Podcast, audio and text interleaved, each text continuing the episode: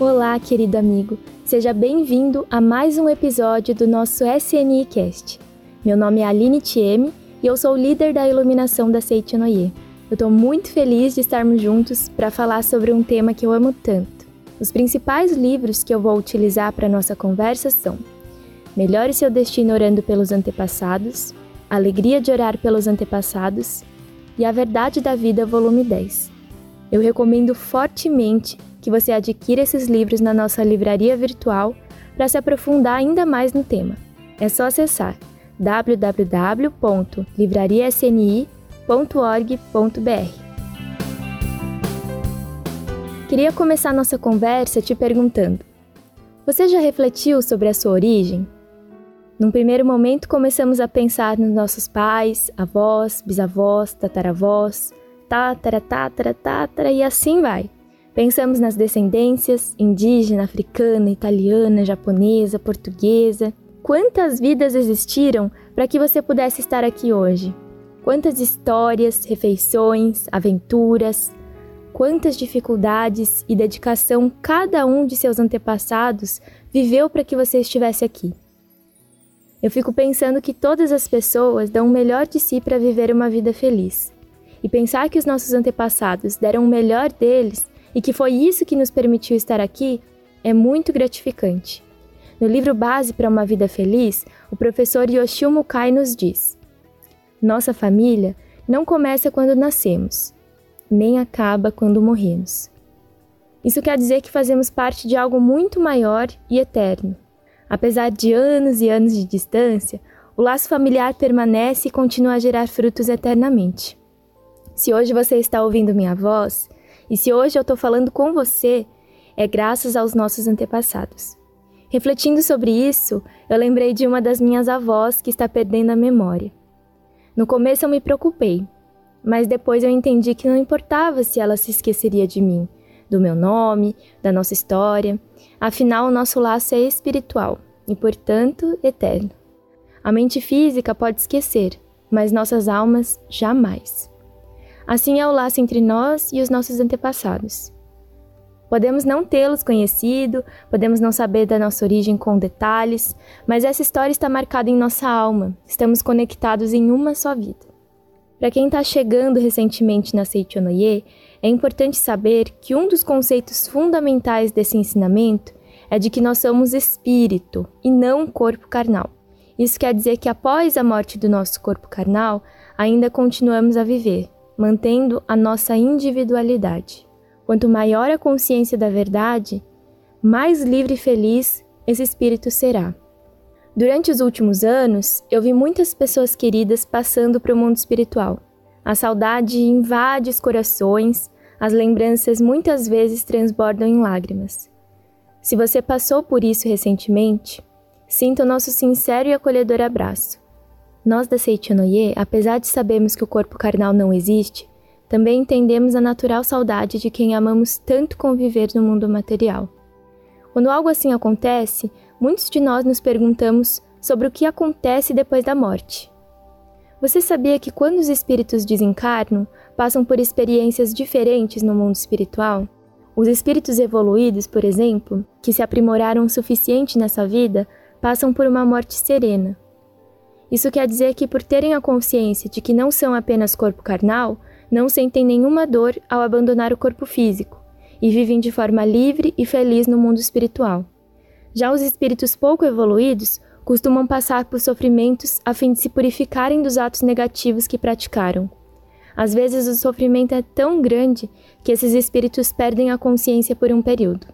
Quando sentimos alguma preocupação quanto à situação de nossos antepassados, é sinal de que eles estão transmitindo à nossa mente o desejo de que sejam feitas orações para eles.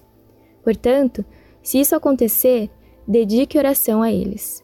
Nós, descendentes, podemos contribuir muito nesse processo de conscientização da imagem verdadeira dos nossos antepassados, através da realização de orações diárias e leitura de sutras sagradas. Como somos todos espíritos, essas vibrações de profundo amor são captadas pelos nossos antepassados, Eles sentem a verdadeira alegria e liberdade. É como quando a gente vai num evento, lê um livro da Seitinoye. Ao termos contato com as palavras da verdade, entendemos o nosso valor, sentimos a alegria de viver. Os que oram pela paz dos espíritos dos antepassados obtêm como recompensa saúde e prosperidade para toda a família. Aliás, é importante dizer que o nosso destino é influenciado pelos nossos antepassados.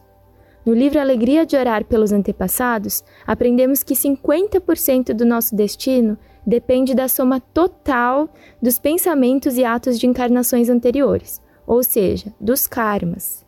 25% depende do esforço próprio, do livre-arbítrio, ou seja, dos seus pensamentos e atos atuais.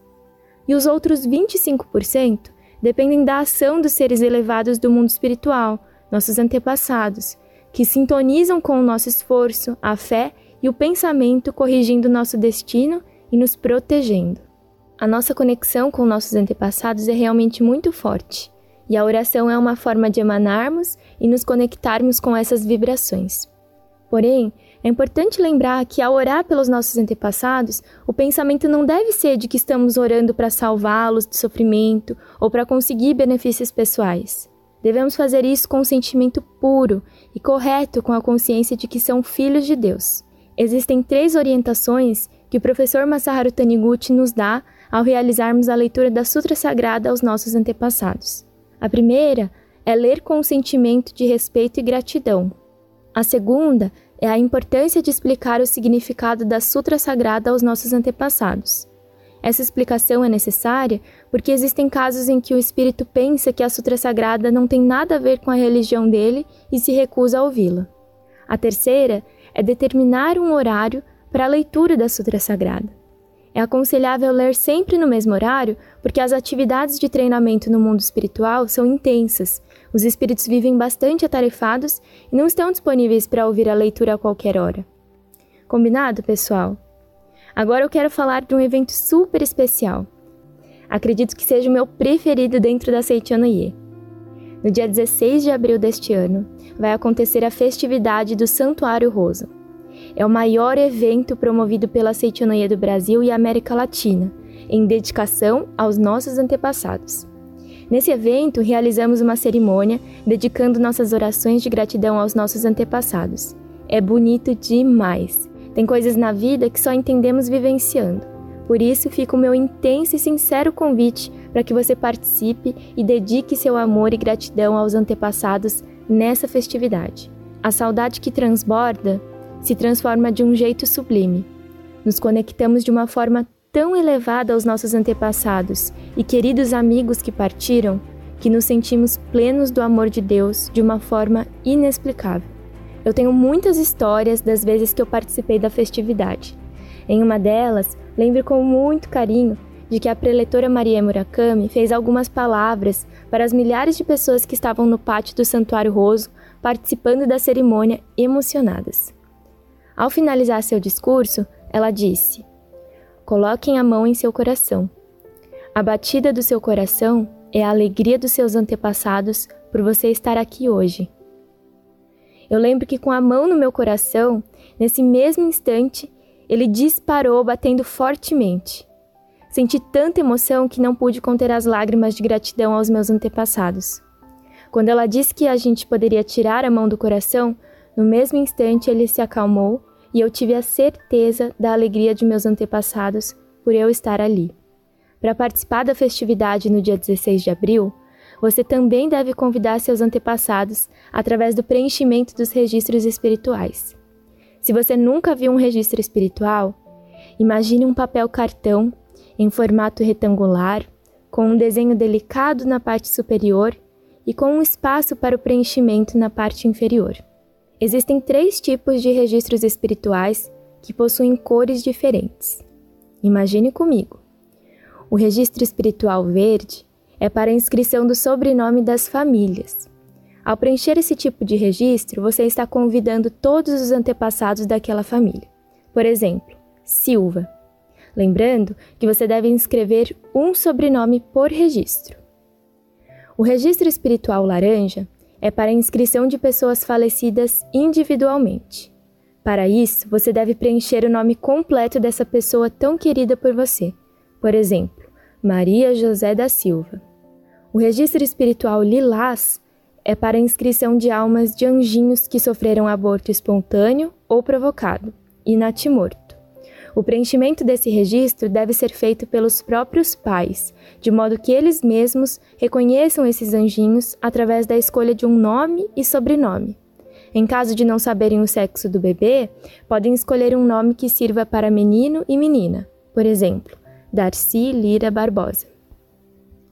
Todos esses registros espirituais são evocados por preletores da Seichonoye na cerimônia, e além de participarem desse momento sublime, também passam a receber orações diárias cinco vezes ao dia por pelo menos um ano, até a chegada da próxima festividade. É realmente muito grandioso, um verdadeiro ato de amor aos nossos antepassados. Existem muitas formas de você adquirir os registros espirituais para os seus antepassados e amigos que já partiram para o mundo espiritual. Você pode procurar a regional ou associação local mais próxima de sua residência. Você pode fazer isso através da nossa livraria virtual www.livrariasni.org.br. Você pode entrar em contato pelo e-mail oficiosreligiosos@sni.org.br ou pelo WhatsApp 11 5014 2246. Se você sentiu em seu coração o desejo de oferecer oração aos seus antepassados, pode ter certeza de que eles estão pedindo isso para você também. Não deixe de participar. Tome a decisão agora mesmo de ser a luz que ilumina a sua família. Vamos mentalizar juntos. Queridos antepassados, muito obrigado pela proteção e orientação. Eu amo muito vocês. Sejam cada dia mais felizes. Muito obrigado muito obrigado. Amigos, estamos chegando ao fim desse podcast. Foi muito especial compartilhar esse momento com vocês. Se você quer contribuir para que nossos podcasts cheguem a mais pessoas, avalie nosso programa com 5 estrelas e compartilhem com amigos, familiares e nas suas redes sociais. Se você quer conhecer uma reunião mais próxima de onde você mora, entre em nosso portal www.sni.org.br Vamos te receber com o maior carinho, pode ter certeza. Muito obrigado por nos acompanhar até aqui e nos encontramos em breve.